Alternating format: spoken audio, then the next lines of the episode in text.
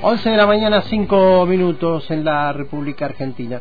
Bien, estamos en comunicación telefónica con Silvia Orne, asesora de la Secretaría de Agricultura Familiar de la Nación, en forma ad honorem.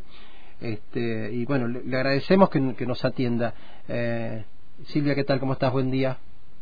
Buen día, Carlos. ¿Cómo estás? Bien, bueno, en principio comentarte o preguntarte, bueno, ¿qué, qué, te genera toda esta situación que está ocurriendo? Hace un ratito, hace instante, nada más recibimos una información que podrían en los próximos minutos o en la próxima hora comenzar, o al menos la información es que el COER ya tendría la orden de ir hacia la ruta chica a desalojar a los trabajadores de la cooperativa.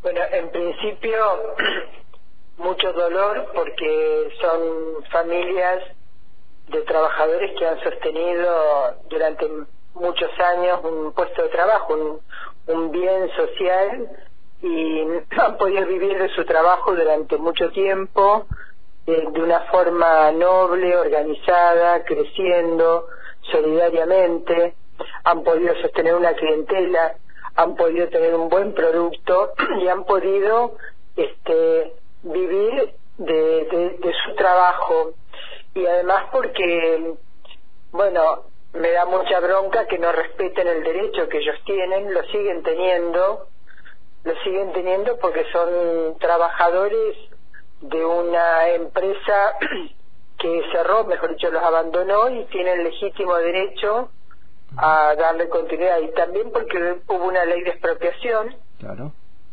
este, que presentó el gobernador con su firma y con acuerdo de ministros y que el gobierno de Río Negro nunca se presentó en fiscalía a llevarla adelante, pero no es este, eh, no es una responsabilidad de los trabajadores, sino del gobierno provincial. Y bueno, muchos años hemos estado este, acompañando este proceso y además con la certeza siempre de que ellos están en derecho. Los que no están en derecho son los especuladores inmobiliarios que han presionado a la justicia, al municipio y a la provincia, seguramente por negocios que allí tienen, para que eh, sean desalojados en virtud de que ven que esas tierras tienen un valor económico distinto a lo que ven los trabajadores. Para los trabajadores esas tierras tienen el valor de que allí está su fuente de trabajo, su fuente de ingreso, su fuente de vida. Entonces, la verdad es que es una vergüenza que este haya una justicia dispuesta a este a, aceptar eh, negocios este fraudulentos, ¿verdad?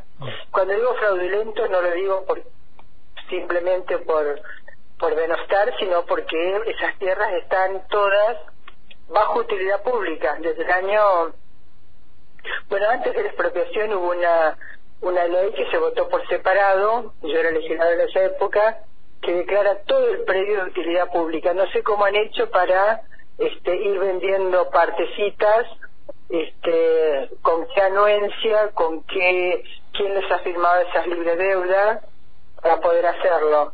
Entonces, eh, ahí hay un negocio de unos pocos y eso es lo que estamos viendo hoy, a hacer esta, esta aberración, esta barbaridad que reprimió trabajadores y a su familia. Bien, eh, eh, nos interesaba hablar con vos porque, bueno, en muchas ocasiones te hemos visto allí en el aserradero, con, en reuniones, en asambleas y demás. Este, y, bueno, ahora hace un ratito leí el comunicado de prensa que el Movimiento Evita ha sacado apoyando a, a los trabajadores, quizás no allí en el lugar este, bueno, no, a veces uno no alcanza a entender algunas cuestiones internas, pero bueno, ¿qué se puede contar de, de por qué no están? No, sencillamente hace un par de meses se instaló allí Rodi Aguiar, poniéndoles condiciones a los eh, compañeros del aserradero, eh, que solamente ellos manejaban las situaciones, y bueno, ellos han manejado inclusive este, este desatino jurídico donde ni, ni siquiera este, avanzan en el desalojo de la parte del litigio, sino que van a desalojar por todo el predio. O sea, se han hecho cargo de una situación para generar una transición y permitir el desalojo. Esa es mi lectura desde afuera de una situación que conozco conozco muy profundamente como, como la huella de mis manos, digamos, ¿no? Sí, sí, sí, sí, lo este, sabemos. Creo que, bueno, esto fue un paso para la entrega, ha sido un paso para la entrega, digamos, ¿no? Una complicidad a la que se prestó este este pseudo dirigente Aguiar, que, bueno, y que hoy está consumando este esto, el desalojo parte de, la maniobra, por más que diga otra cosa, ¿no? Sí, llama mucho la atención porque eh, las veces que le hemos preguntado siempre nos ha dicho que, bueno, hay que, hay que esperar, que eh, lo último que nos dijo fue que algunos funcionarios eh, que en principio, en febrero, habían estado allí, Alejandro Palmieri, Luis Di Giacomo, entre otras personas más, otros funcionarios, fueron a ver la chacra donde se iban a trasladar, una chacra que de allí eh, el, empresario Muñoz, como tiene deuda, iba tiene deuda con la provincia, iba a ceder esas chacras para pagar parte de esa deuda. Bueno, eso fue lo último en que habían quedado y ahora eh, con esa promesa de que se trasladaban, de que iban a trasladar todo para ese sector, a la altura de los pinos, tengo entendido, sobre Ruta 22, ahora aparece esta decisión judicial. Yo desconozco absolutamente todos esos dimes y diretes y todos esos supuestos arreglos yo puedo dar fe de hasta la última audiencia de la justicia donde la propia jueza vio que no habían eh, no habían elementos suficientes para este, la parte accionante que eh, para justificar la propiedad sobre esas tierras.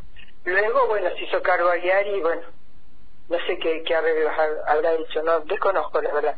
De todos modos, todo este, este intríngulo es, este, es secundario al lado de la gravedad de los hechos. Esta es una empresa recuperada que em, además una empresa recuperada que el movimiento de empresas recuperadas pierde, ¿no?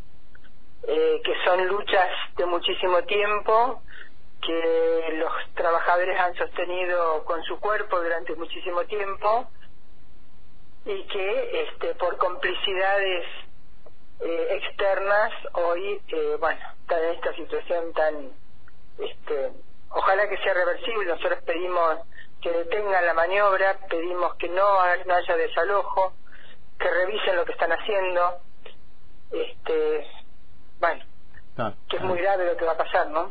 Sí, sí, sí, sin duda, sin duda. estuvimos recabando algunos testimonios de vida y la verdad que son muy dolorosos varios de ellos. Eh, y bueno, eh, pero parece que la decisión no tiene vuelta atrás ahora. Silvia, te agradezco mucho el contacto con la radio eh, y bueno, gracias por eh, aceptar la entrevista.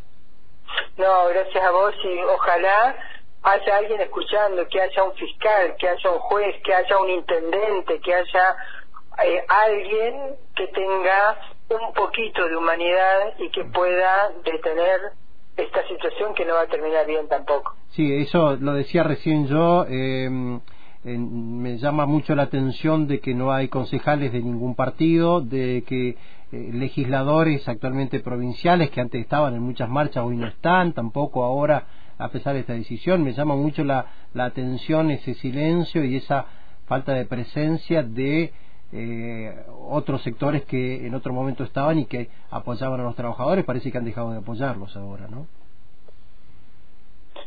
Lamentable. Lamentable, digamos. Bueno, un abrazo, Silvia. Un abrazo, Carlos. Hasta luego. Hasta luego.